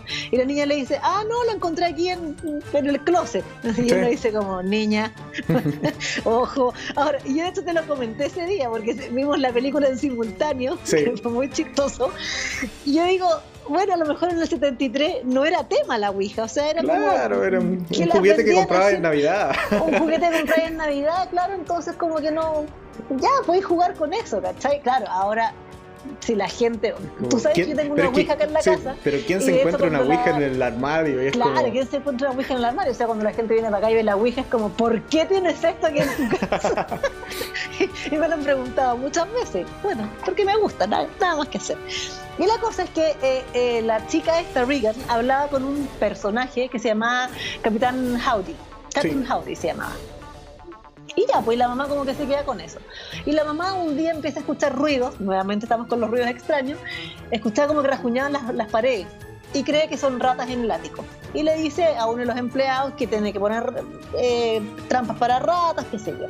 Y así empieza la película. Y empiezan a pasar como, como cositas de, van, va hecho tras hecho, película lenta también, ¿eh? que, que, es una película que dura, la extendida por lo menos, dura dos horas 15, pero al principio de la película no, o sea, van pasando cosas y van pasando cosas, pero bien, bien como sutiles. Es muy, es una adaptación súper, ultra, hiper fiel al libro. El libro es exactamente igual. Es muy rápido de leer, en todo caso. Es bien rápido de leer, pero pasa lo mismo. Como que el clímax de la película, que sí, el clímax se da en los últimos 30 minutos, en el libro igual, las últimas 30 hojas, pasa todo y un, vómito de información y tú que hay como maestro, ¿cachai? Lo mismo. Y de hecho, como te digo que es muy fiel porque pasa las mismas cosas que en el libro. Van pasando los mismos hechos. Claro, tiene una que otra cosa extra, pero que en verdad si no sale en la película no importa, porque no, no, es, no es como tan relevante, ¿cachai? Son como más hechos, pero los hechos como puntuales que le pasan a Regan están todos en la película, están todos eh, retratados ahí que es muy buena por lo demás. Bueno, llega un momento en que la chica le, eh, dice a la mamá que, no sé, pues empieza como a sentir mal, la mamá la lleva a, tomarse pruebas de sangre, qué sé yo, le sí, le hacen, sí, le hacen, un montón de exámenes, están todas buenas, por supuesto. Y el psiquiatra y el doctor ahí, que también nos reímos, es como que, ya no sé lo que tiene, pero démosle Ritalin, si total, el Ritalin lo arregla todo. Así que, a, falta de evidencia científica, exacto, a falta de evidencia científica, démosle con el Ritalin, exactamente. Y a pesar del, del Ritalin, la chica sigue enfermando, pues y enfermando y enfermando, hasta que un día, creo que es antes de los doctores en todo caso, la, la, mamá un día la llaman por teléfono como a las 4 de la mañana y cuando mira para el lado está la hija acostada con ella. Entonces le dice, ¿por qué estás acá? Y la Regan me adormía, le dice, porque mi cama saltaba mucho. Y la galla y la mamá como, eh, ya bueno. Y un día después, efectivamente, escucha gritos la mamá eh, y, la va a ver a la, a, la, a la, pieza y la cama efectivamente estaba saltando. Y ahí la mamá dice, ya, esto en realidad es algo más grave. En porque, de, porque de hecho se tira encima y es como, con mi peso esto Con mi peso sigue moviéndose esto, claro. Y en una de las fiestas, de hecho, estas fiestas como glamorosas que tenían, Regan baja y estaban todos cantando. Que... Ah, sí. ¿Te caíste? ¿Te caíste? Sí. Espera, ahí volviste, volviste. Y a una... ¿Ah? Hubo un fallo ahí, con, tu, con tu internet. Ahí sí, ahí, ahí volviste. Un fallo en la Matrix. un fallo en la Matrix. Ya no están empezando a pasar cosas raras porque, bueno, ya llevamos tres películas de exorcista. Claro, o sea, aquí algo hemos estado invocando. esto tiene que ocurrir, esto es normal, gente, no se preocupen. Sí, nosotros ya estamos acostumbrados. Si, nos empiezan a, salir cachitos, eh, eh, es, normal, es, normal. es parte de. Sí, es, parte de. Es parte de. Eh, bueno, la cosa es que en esta fiesta. Está la fiesta, exacto. Está en la fiesta, claro, y la niña se acerca y le dice. No, creo que no dicen quién es, sino que le dice a una persona, le dice, te vas a morir allá arriba. O sea, no dicen que es, es, un, invitado. Es un invitado que le dice como te vas a, o sea, te va a doler o te va a caer. No, le dice te vas a morir allá arriba. Eso, le dice, te vas a morir allá arriba, porque él, en el que yo no sé por qué no lo explican acá en el, en el bueno, que para qué tanto en realidad, él, era, él era astronauta. Y él, ah. y él se iba a ir a una misión luego. Entonces ella lo ve y probablemente, no lo explican en el libro, pero probablemente su misión algo le pasa y el gallo, seguramente se muere en el espacio, ¿cachai? Pero él le dice, te vas a morir allá arriba. Y como que todos le quedan mirando y qué onda, qué pasa, y la niña se hace pipí en la alfombra. Y también, y ahí la mamá dice, ya, algo raro pasa con esta niña y creo que de ahí la empieza a llevar a, a los exámenes, a toda la, todos los estudios. Claro. O sea, ya ahí como que vuelve a ir al, médico porque, o sea, ya no era la primera vez que hacía como cosas extrañas. De hecho, cuando la examinan por primera vez, uno de los médicos también le dice como, oye, o sea, o sea, puede ser la edad, puede que tampoco es como tan grave, pero, o sea, se comportó pésimo mientras la examinábamos, nos insultó. El, nivel de garabatos era, pero, y eran garabatos muy, muy fuertes para una niña de 12 años, Exacto. era, no, no, era así como, weón, córrete, no. eran, eran, ofensas muy grandes. Exacto, y también, o sea, como con mucho tenor sexual también, o sea... Claro. Un, un, poco de... Era extraño que para una chica que en teoría no estaba mal, así como, o no tenía mayores enfermedades, que le pasara esto, pero al final de cuentas... Eh, es un poco empieza como a acumular síntomas al final, al final del día. Sí. Y ella, bueno, siguen los exámenes y nadie sabía lo que tenía. La llevan como a 80.000 doctores, nadie sabe lo que, lo que le pasaba. Y aquí es cuando empezamos a ver como el cambio físico de, de, Reagan. Cuando empieza, bueno, la, pieza siempre vivía muy helada. La pieza estaba siempre muy, muy, muy congelada. Ella está, empezó a estar más flaca, los labios se le empezaron a partir y empieza como esta transformación de, de, de Reagan, a fin de cuentas. Y bueno, pasan muchas cosas, pasan hartos hechos, hasta que de repente llegan a un cura, que es el padre Carras el famoso. Sí, eh, y porque de hecho, o sea, con toda esta acumulación de médicos, o sea, llegan a estar en una habitación repleta de médicos y un poco lo que les dice la madre es como, ah, ustedes no han hecho nada. Exacto, no han hecho Llevo meses trayendo a Reagan acá y ustedes así como, no, es que tienen esto, esto, otro, medicamento para que... Y no mejora. O sea, como que al final de cuentas no me sirven de nada ustedes. Claro, ustedes son, son una, una, manga de gente irresponsable que no cazan nada, sí, es verdad es verdad. Y claro, ahí en algún punto llega donde el padre Carlos. Ahora, lo que a mí me gusta mucho del, del que yo no sé si tiene que ver algo con si es coincidencia o qué, pero el padre Carras se llama Damien Carras. Se llama Damián, Damien. Sí, se llama Damien. Y Damien es el hijo del diablo. Sí. En la profecía. salió después. Salió después, claro, pues te digo, Debe ser coincidencia totalmente, pero igual a mí me llama la atención, porque claro, las películas salen después, nosotros las vimos después, todas juntas, esta, toda esta tropa de películas. Pero que el padre se llame Damien Carros lo encuentro pero ya fantástico, me encanta. Y de hecho, en los comentarios nos dicen que comentemos las profecías próximamente. Mira, Puede ser. Mira, ¿viste? ¿viste? y vamos a llegar a Damien en algún momento. Vamos a llegar, exacto, vamos a llegar a Damien en, en algún momento. Es digno de, de análisis en todo caso. Claro, llegan al padre Carras y el padre Carlos también es, psiquiatra. Entonces él se encuentra un día con la, con la mamá de, de Regan, porque se, se, juntan, y ella le dice, padre, eh, bueno, mi hija está aquí, está acá, está mal, qué sé yo. Entonces le dice, ¿cómo puedo hacer para pa, tener como una audiencia o que alguien le haga un exorcismo? Y el cura le queda mirando y le dice, perdón, un exorcismo, pero si esa es una práctica que no se hace, o sea, hace, no mucho tiempo que es una práctica obsoleta, que no se hace, qué sé yo. Y de hecho en el libro también lo, lo mencionan, que se lo dan a la, a, la, a la, actriz como una alternativa. Los mismos doctores le dicen, porque a lo mejor esto es una cuestión de creencia. A lo mejor si tú haces creer a la niña que está, o sea, si ella cree que está poseída, y si tú le haces el exorcismo, a lo mejor se sana, porque a lo mejor es una cosa netamente de, de la mente. Entonces ella en su desesperación, que tampoco era creyente, va y le pide al cura que le haga un exorcismo y que por favor la vaya a ver. Y el cura de hecho le dice, la puedo ir a ver como psiquiatra, pero no te ofrezco nada más. Y ahí ella se pone a llorar, le dice, pero por favor que alguien me ayude, desesperadísima. Y el cura dice, ya, voy a ir a verla, ¿qué pierdo? Y ahí se da cuenta que en realidad algo extraño pasaba. Ahora, él igual tienta harto al diablo, porque en algún momento le dice, no sé, eh, la niña está amarrada, entonces, la primera vez que entra Carras a la, a la, pieza, la niña le dice, sácame las amarras.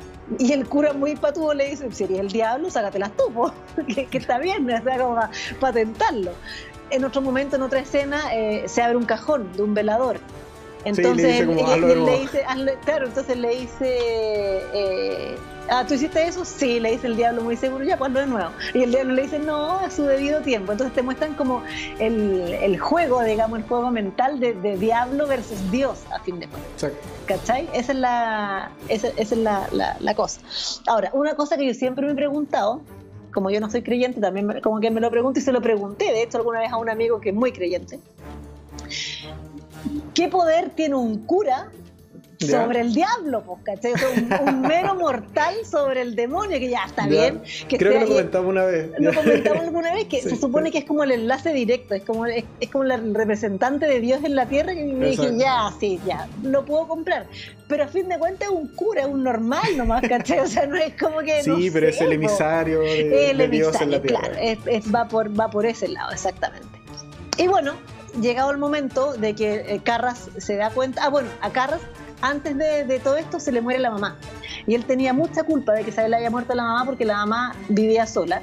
Y al parecer estuvo muerta muchos días y la encontraron ya, no sé, lo, dan a entender en la película o lo dicen, no me acuerdo, o en el libro a lo mejor sale, que por el olor cacharon que la señora estaba muerta. O sea, había pasado. No, eso debe, salir en el libro. En el Pero acá también se siente, siente, culpa porque la llevan a un asilo. O sea, el hermano Creo que la, llevaba como a un asilo y la última vez que la visitó como que le echaba la culpa así como tú, tú dejaste que esto pasara y me tienen aquí así como en malas condiciones. Después que en, la película dicen que la encontraron al tiempo después, la señora, claro, después del asilo se tiene que haber vuelto a la casa y ahí murió. Sí, y ahí, y ahí, muere sola, claro. Entonces él tenía mucha culpa también mucha culpa de, que su mamá, que lo había pasado tan mal, y más encima la mamá le dice, ¿por qué me haces esto? O sea, ¿por qué me, por qué me traes para acá? La vieja enrostrándole ahí todo, echándole la culpa mal. me dejaste en un asilo. me dejaste en un asilo. Entonces el pobre más culpa de tener, porque que es cura, culposo, o sea, ya no puede, no puede ser de otra manera. Sí. Y eh, bueno, se le muere y, de ahí el, hay un momento en que Regan le dice, tu mamá está aquí con nosotros y te manda saludos. Y ahí es como que dice, ¿qué pasa, cachai? O sea, ¿qué onda? Y le pregunta a Chris, Sí, le pregunta a la madre. Le pregunta a la madre, le dice, ¿ella sabe? O sea, ¿usted sabía? Y él le dice, sí, yo sabía. Y Regan sabe, y dice, no, no tiene cómo saber. Y ahí él también se va dando cuenta de que en realidad hay cosas que sí pueden, pueden ir, pueden ir, o sea, es, probable que esté como poseída esta niña. Exacto. Y eventualmente eh, él dice que sí, que bueno, que como que le van a hacer el o habla con alguien creo que habla con alguien como de la diócesis, no sé, y mandan a buscar al cura, al, al padre. Sí, o sea, probablemente habla con, su cardenal o algo así, cosa de plantearle el caso y que al final pedir la autorización a Roma. Claro, bueno, en el libro pasa eso, que habla con un superior y le dicen, el único que te puede ayudar es el padre Merrin, en realidad que es como el experto. Y de hecho Merrin sale al principio de la película, que está como una excavación que ahí tú te das cuenta y tú decís, ya, ahí algo pasa, como que se da a entender como que este demonio lo persigue o, ya ha tenido otro enfrentamiento con, con, el padre Merrin. Y lo que es efectivo, que cuando Merrin llega a la, a la, casa, y que de hecho sale esa maravillosa escena icónica cuando él se baja del auto y está el farol, y de hecho, es lo que está ahí, claro, y que de hecho es, está, está descrita en el libro así, tal cual, porque decía que era una noche brumosa y que él se baja del auto y que se veía solamente la luz del farol. O sea, que imagínate que, que la describan en el libro y que la plasmen así en la película y que sea la escena icónica y que todo el mundo la conoce por lo demás. O sea, tú, pones, tú pones esa foto y yo creo que muy pocas personas no te pueden decir que es el exorcista. O sea, es, muy raro que no lo conozcan.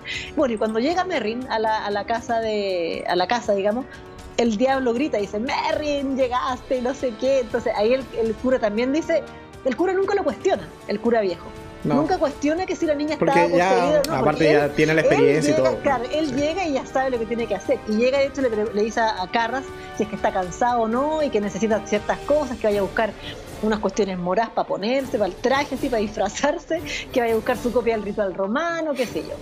Y ahí es cuando empieza finalmente el exorcismo, que son, no sé, los últimos 15, 20, 30 minutos de la película. Sí, Una es el final, es totalmente el final. Es totalmente el final. Que le empiezan a tirar agua bendita, todo el, vomita a la niña, se le da vuelta la cabeza, levita también. todas las cosas, digamos, las escenas también icónicas de la, de la, de, la película. Y llega un momento en que están muy cansados, ellos dos, así como que ya me estoy, tirando casi al final de la película, están muy cansados salen de la pieza y después, como no sé, descansan, se toman un café y entra solamente Merrin a la, a, la, pieza. Y al rato después entra Carras y lo encuentra muerto. Y la niña así como entre muerte la risa y no sé qué, y ahí Carras ya la rabia no, no, se la puede más. Y ataca a Regan, la, la, toma del cuello, qué sé yo, y le dice, tómame a mí, sal de ella y tómame a mí. Y el demonio, muy obediente, le hace caso. le hace caso. Se claro, entre poseer una niña o un cura, mejor el cura. se le mete a Carras, efectivamente, y Carras yo creo que en su último momento como de, de lucidez, de siendo padre Carras, se lanza de la ventana hacia afuera. Y también... Sí, se ve también ese como cambio entre ambas, entre ambas personalidades, por decirlo, que, que, es como la versión poseída y es la normal. Y sí, eh, se dan a entender que su último acto de lucidez y también de compasión es, al final de cuentas, quedarse él como el recipiente del demonio y suicidarse. Exactamente. Y se suicida y bueno, y al final eh, la niña queda feliz, se van de ahí, qué sé yo, pero es como un final muy happy ending para y también es súper rápido, o sea, una cosa que comentamos que, o que te comenté fue como que es muy anticlimático, o sea, porque ya te va llevando la película a lo largo de todas las dos horas, de un, un paso súper lento hacia este como eh, eh, fragmento de mayor tensión, que es el exorcismo final, claro. y se desarrolla así, súper rápido, o sea, en dos minutos pasaste de tener a una chica poseída que acababa de matar a, un, al cura experto, se solucionó. No, y, encima, y, es muy es como chistoso entre comillas que hay dos muertos pues hay dos muertos y, y no pasa la policía. O sea sí, de repente nadie, hay mucha gente de hecho son tres muertos. claro son tres muertos porque antes había muerto el director del, de, las películas y que también lo mata Reagan de hecho ella le da vuelta el cuello creen que, o sea, la, teoría es que estaba curado y se cae por las escaleras para abajo. Pero eh, creo que no lo mencionan en la película, pero sí en el libro, a él se le dio vuelta la cabeza hacia atrás. Entonces el, investigador decía que, y, el, amor que le decían que una caída por escalera jamás hubiese hecho ese, tipo de fractura. Y que lo tendría que haber matado el policía el que plantea, el policía que también conoce a Carras, eh, le plantea esa, esa idea de, oye, aquí eh, es imposible que con la caída se haya quedado con el cuello de esa forma. Así que algo raro hay. Y también es un poco quien, quien lo insta después, o dado que le da como este, esta previa de lo que está pasando con Reagan, es que después él también termina aceptando el, caso con la mamá, una vez que se encuentra. Sí. y eh, bueno, y aquí la, la versión extendida, las escenas que tiene son, bueno, cambiaron el sonido, lo, o sea, pusieron mejor sonido. Yo, esta la fui a ver al cine, la versión extendida, digamos. Y hay una parte súper ridícula que todo el cine, sabéis que saltamos, que está la película así como callada y son un teléfono. ¿Cachai? Sí. Suena teléfono. ¿Sabéis que todo en el cine? Fue, fue, tal el, lo, lo, ridículo de la escena que después en el cine nos reímos porque todos, saltamos en, el cine, todos, ¿cachai? Y fue como, oye, de la tontera que nos asustamos, pero fue como muy chistoso, fue como salto y risa. ¿Cachai? Pero que esa escena no estaba en la versión original, ¿no? Probablemente es que si estaba, el teléfono ¿Ah, estaba más bajo, estaba un, un ah, sonido normal, pero aquí aumentaron, hicieron como eh, efectos de sonido mejor, ¿cachai? Y lo otro que tiene es las apariciones de, de Pazuzu. Pazuzu se llama, aquel, no, creo que no lo, dicen en la película, pero se, llama, se llama Pazuzu, el, el demonio. En la, en la parte 2 o 3 de la película ahí sí lo mencionan. Porque me, me dio un resumen del resto de la ah, película. un resumen del, resto. Sí, se llama Pazuzu, en el libro también lo dicen. Y, y, aparece la cara. Es enfermo ordinario, es muy rasca el maquillaje, es un gallo pintado hasta me recuerda al, al monito del juego el mío. Como que me recuerda ese, mismo muñequito, ¿cachai? Eh, pero aparecen flashes así como que es como un mensaje subliminal, que a ti te queda la idea y tú pensáis, ¿apareció una cara o no apareció una cara? Es, es la, ah, pero de hecho acá en la, en la, película, bueno, esa, esas apariciones del demonio ¿Mm? es en realidad la, la, doble de Linda Blair, quien la hace, quien se ah, maquilló para esa escena mira, pero mal, el, ordinario el, maquillaje, pero no importa. Pero la cosa pero era muy fuerte para la época y lo muy fuerte para la época. Y hay una parte, hay partes en que sale claramente, que, que sale así como por un segundo la cara. Pero hay una parte en especial que es cuando la mamá, la, la Chris, llega a la casa y hay como apagones de luz y ella prende la luz en la cocina. Y de repente en la cocina, aquí al lado de ella, le aparece la cara.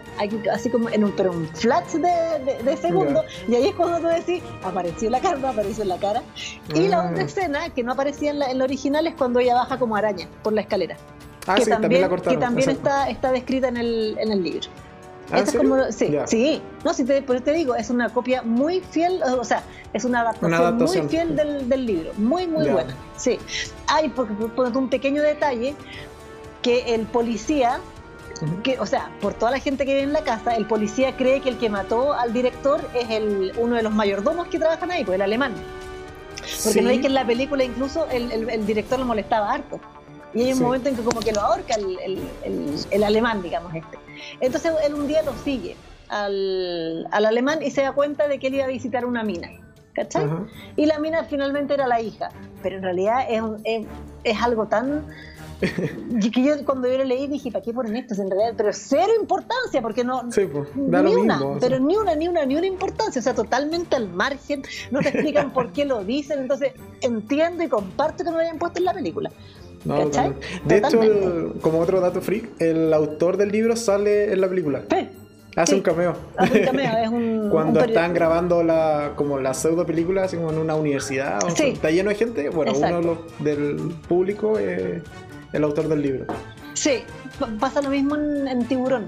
El, el autor del libro Tiburón también sale en la película Tiburón, también como periodista, así como haciendo una nota. Y Sí. el otro dato que te dije que lo iba a investigar para el capítulo es que las escenas de frío en realidad sí pusieron aire acondicionado. No es como, no es CGI de la época para nada, sino que Ah, en sea, verdad tenían frío. frío. Estaban Qué muertos de frío porque ponían incómodo. aire acondicionado, así como a full enfriar A la pieza y Claro. era es real. Ay, qué bueno. Es real. Me gustan en todo caso e-, esa, esa porque yo he visto películas en que, que se supone que están en la nieve, que tú cachai que es un estudio, y no están Sí. ni colorados, po. o sea, no les, no les sale, no les sale como el vapor, ¿cachai? Nada, tú cachai nada. cuando en realidad el personaje tiene frío porque de verdad hace frío, pero en otras escenas, como te digo, que es nieve, ¿cachai? Que debería por lo menos estar así como, como coloradito, Sí. y nada, po. entonces como, ch, pongámosle más realismo a la cosa, ¿no? Sí. Y el otro dato que anoté fue que, por ejemplo, la escena del vómito eh, originalmente estaba pensada de otra forma. ¿Ya? y, y de hecho salió mal porque el vómito le debería haber llegado a Carras, así como en el pecho. Ya. Pero le cae en la cara, En la boca cara, y, sí. y sale mal. Y esa, esa reacción es real del actor de, de desagrado porque Claro. no, se, no debió haber salido así la escena. No se lo esperaba, claro. Entonces, quedó- que acá, sí. Quedó grabada así y es real esa, esa escena. Así que, no, pero en realidad es una muy buena película. o sea, no, está, como es te digo, el esta es la- inicio de es- las es películas. la madre de... las películas de terror, esta, de, Sí. de todas maneras. O sea, si alguien no la ha visto, no se espere que, que, que va a haber una película de terror de mucho efecto especial, porque hay No, efectos especiales, pero son malitos. O sea, no son cuando la niña da vuelta la cabeza en, en 360 grados, digamos, es una ordinariez, es, es flight, el, el efecto es rasca, el maquillaje pero para tampoco la es muy época. bueno. Claro, pero para la época, de hecho yo alguna Exacto. vez vi como un especial de cómo hacían la escena del vómito. Y a la niña le pusieron como unas mangueras acá, tapadas Sí. con maquillaje. Y ahí, claro, pues de las mangueras, ¡pa! es que sale el, el, el- el vómito. Sí, sí. No, pero el- está. O sea, es una buena película al final de Sí. cuentas. Y como, te, como decía al principio, o sea, ha envejecido súper bien. Exacto. O sea, tú la puedes ver tranquilamente hoy, casi 50 años después. y la y música se- se también, la, disfruta la igual. música, la música es icónica, es como la música de, no sé, de Star Wars, de Indiana Jones, que tú la escuchas. y Todos en decís- algún momento y- y tuvimos de decís, ringtone ese, esa Yo, música. o sea, absolutamente, yo tuve mucho Sí, tiempo igual creo que la de, tuve de, de de- Y de repente yo creo que hay gente que incluso que no cacha que es la música del exorcista, pero está igual en el colectivo. Igual como Sí, que está, en- como te digo, como la música de Indiana Jones, de Star Wars, que tú cachai que es de alguna película como importante, aquí pasa lo mismo. Pasa lo mismo, sí, No, o sea, es una película que vale la pena. Y, absolutamente. Sí. Sí. Así Total y que es tu, favorita. ¿Le daría los cinco favor- gatos? Yo le daría 20 gatos. 100 gatos le daría yo. Sí, los gatos, los gatos que quiera, les doy todos los gatos. Sí, me encanta. Es mi película, como te digo, cuando a mí me preguntan cuál es tu película de terror favorita así de la vida, sin dudarlo yo digo al tío, El Exorcista. Y hay gente que me ha dicho, pero es muy mala esa película. Y digo, sí, puede ser que sea mala por a lo mejor por los efectos o por, por la antigüedad de la película. Pero Sí. no es una película mala, es una película fantástica, o sea, no nada que hacer. La gente cobarde de esto no ve el exorcista porque les da susto. ¿cachai? Pero es que, de hecho, para hacer una película, o sea, indicando, o sea, repitiéndome un poco, o sea, tiene 50 años o casi 50 años, Claro, casi no tiene música, o sea, tiene la, la música que todo, o sea, la banda, eh, esa musiquita tradicional que todo el mundo conoce, claro. pero el resto de la película es muy silenciosa, no tiene tampoco tiene eh, como este, el, típico jump cares, no lo Claro. tiene. O sea, Exacto. uno que otro, o sea, el mismo teléfono, pero más que eso. Y porque lo arreglaron después. Exacto. Pero, y aún así, te mantiene tenso, te mantiene expectante. eh, no, o sea, yo al menos no me distraje viéndola. O sea, Claro. más, que, más que los cortes que hacía como para comentarla, porque la vimos en paralelo. Pero es una película que, que te atrapa finalmente. Totalmente. Y es una buena historia. Bueno, Sí, serie- tiene un final, tiene un final un poquito Sí, rápido, como, pero. como, como que se decir, o sea, a mí lo que me pasó con el final es esto que te digo yo de la investigación, que no hay investigación de nada. Sí, da lo mismo. O sea, Es, como ya, se murieron, como decís tú, tres personas en esta casa, pero ya, no importa. De hecho, en mismo. algún punto como que intentan culpar o le dicen, o sea, le dicen un poco, de hecho lo dice la mamá, de que Regan es un poco la como la sospechosa de la muerte del primer tipo que muere, el Claro, que pues, cae sí. mal por la escalera. Exacto. No, si la mamá tenía claro que había sido Regan. Sí. Lo que hace es que eh, la duda que quedaba ahí es que tenía que haber, pa- o sea, para darle vuelta a la cabeza a alguien que tenía que haber sido algo de mucha fuerza. Por eso la niña nunca, nunca fue dentro del, del- del- de la, de la O sea, era, investigación. era lo que le, le- era, le generaba la coartada al final de cuentas de que ella no Total, debería tener esa fuerza. claro, pero sí, o sea, es sospechosa igual un buen tiempo. de- Ah, y hay otra parte que, que la muestran aquí muy a la rápida, cuando un cura, al casi al principio de la película, el- un cura que entra a una iglesia y había una virgen que la habían pintado, estaba como con unas pechugas, ¿te Sí. acordás, no? Sí. Eso se supone que también lo hace Reagan, porque habían, Ah. habían sale en el libro, hay una serie de, mm, de eventos en esta iglesia que, que ponían como, eh, le hacían como daño a las imágenes, ¿cachai? ¿Ya? Y, y le faltaban el respeto y todo el cuento. Y eso también es Reagan. Sí, Pero- pero ahora no que lo lo- mencionas me acuerdo de esa serie y yo quedé como, Sí. ok, ¿por qué está acá? Que- que- y, no lo explica. y creo que también es, de- es parte de la, de la versión extendida, esa, Sí, sí, esa, esa parte. Sí. Ok.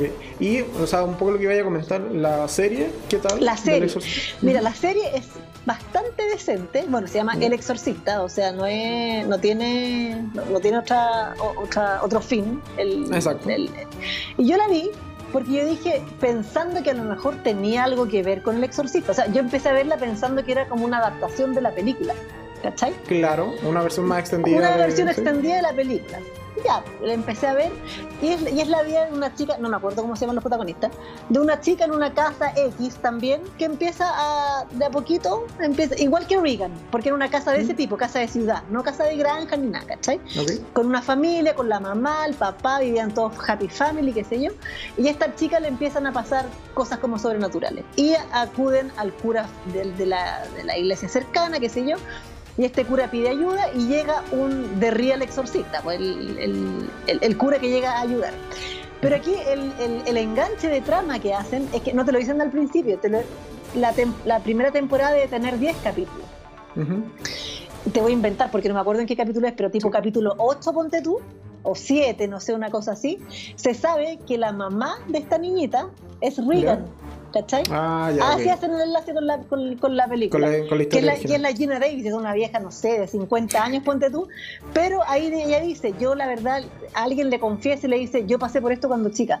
Mi nombre es Regan McNeil, o- no, no, no me acuerdo si la apellido era McNeil de, de la Regan. Mi nombre es Regan y yo me cambié el nombre. Sí, McNeil. Me McNeil. cambié, igual que la mamá. Es Regan McNeil y yo me cambié el nombre porque yo viví esto y fui muy mediática y todo el cuento. Y mi madre es muy conocida, entonces era como. eh, era como súper. eh, Es un poco para ocultar su, su identidad al final. ¿eh? Y si no me equivoco, aquí, aquí sí que me, me voy a mandar un carril más o menos, pero lo asumo, porque si no me equivoco, creo que la vieja, porque aparece la mamá, aparece la, la Chris McNeil en la serie, creo que es la misma vieja el exorcista. Ah, Estoy casi segura que es, la, que es la misma actriz, ¿cachai? No No, estoy no 100% te lo podría segura. decir. No, yo tampoco. Por eso te digo que de lo que me acuerdo, porque aparte que la serie la vi hace, no sé, cinco años atrás. Y son dos ¿Pero es temporadas. buena? ¿Vale la Eh, pena o no vale la pena? Pero vale más la, la segunda temporada, me gustó mucho Ah, más. Extrañamente, que ahí, eh, ahí sí que no tiene nada que ver con, con El Exorcista, ¿cachai? O sea, con, con la película, digamos.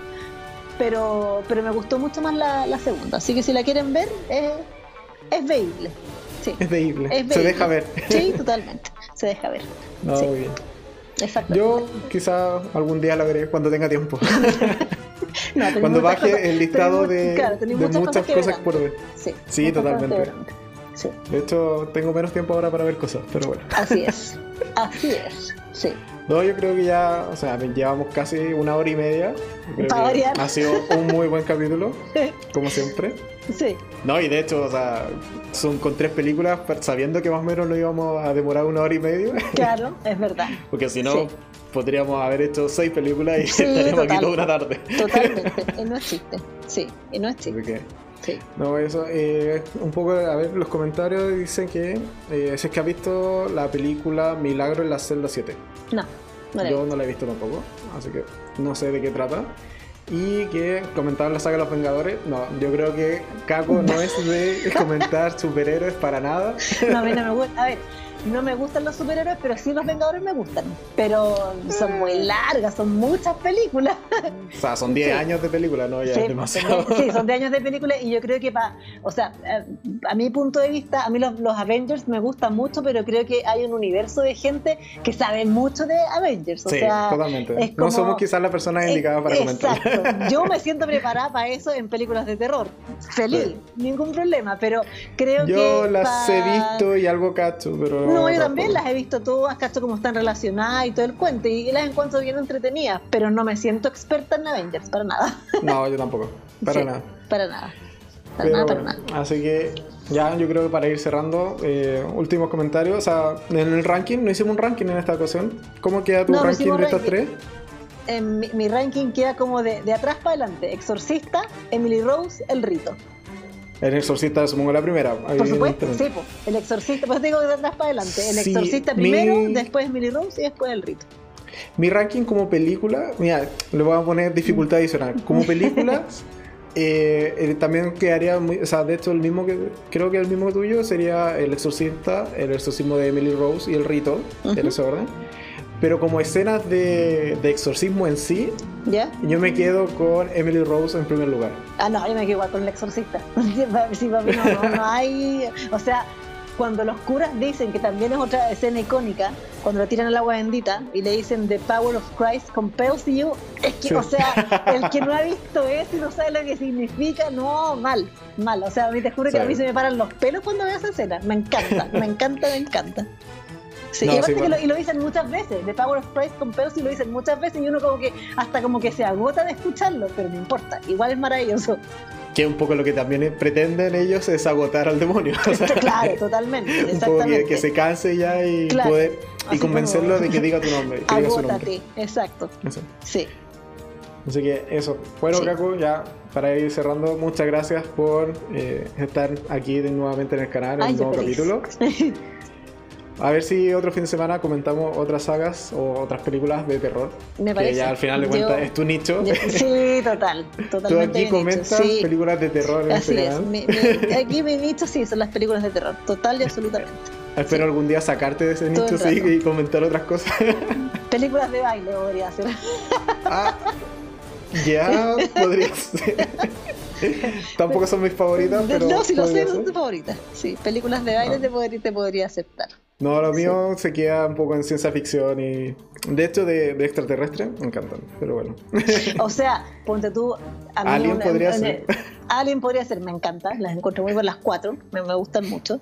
Pero para mí, ponte tú, eh, Alfred Hitchcock, para mí el, el maestro del terror, el maestro del suspenso. Y si no he visto ninguna película de él, también te voy a mandar a ver películas porque él de verdad que es el maestro de maestros. O sea, también me las conozco todas. Estas sí que son viejas, po. son re Sí, antiguas sí, esas películas, pero son. Es que no, no hay falla y son maravillosas. Maravillosas las películas. De hecho, han servido de inspiración para el cine Total, posterior, po, así como sí, totalmente, por años. totalmente. Y hoy en día siguen siendo algunas cánones. Sí, no, y son parte del clásico del, del colectivo, como te decía. antes. Sí, Sí. de todas maneras. Así que eso, muchas gracias también a todos los que se pasaron por eh, esta transmisión en vivo y por el chat, eh, agradeciendo todos los comentarios. Nosotros nos estaríamos viendo ya en un siguiente capítulo, probablemente la próxima semana, con Así es. otro Enfrentados en vivo y evidentemente todos los días un nuevo capítulo a las 7 de la tarde, hora Chile, que el de mañana probablemente lo cambie porque quiero grabar algo ahora en la tarde para el de mañana. Así que eso sería, muchas gracias Caco por parece. pasarte. De. Eres siempre bienvenida al canal. Muchas gracias. Y un saludo a todos. Nos estamos viendo en un siguiente capítulo. Adiós. Adiós. Bye bye. Chao, chao.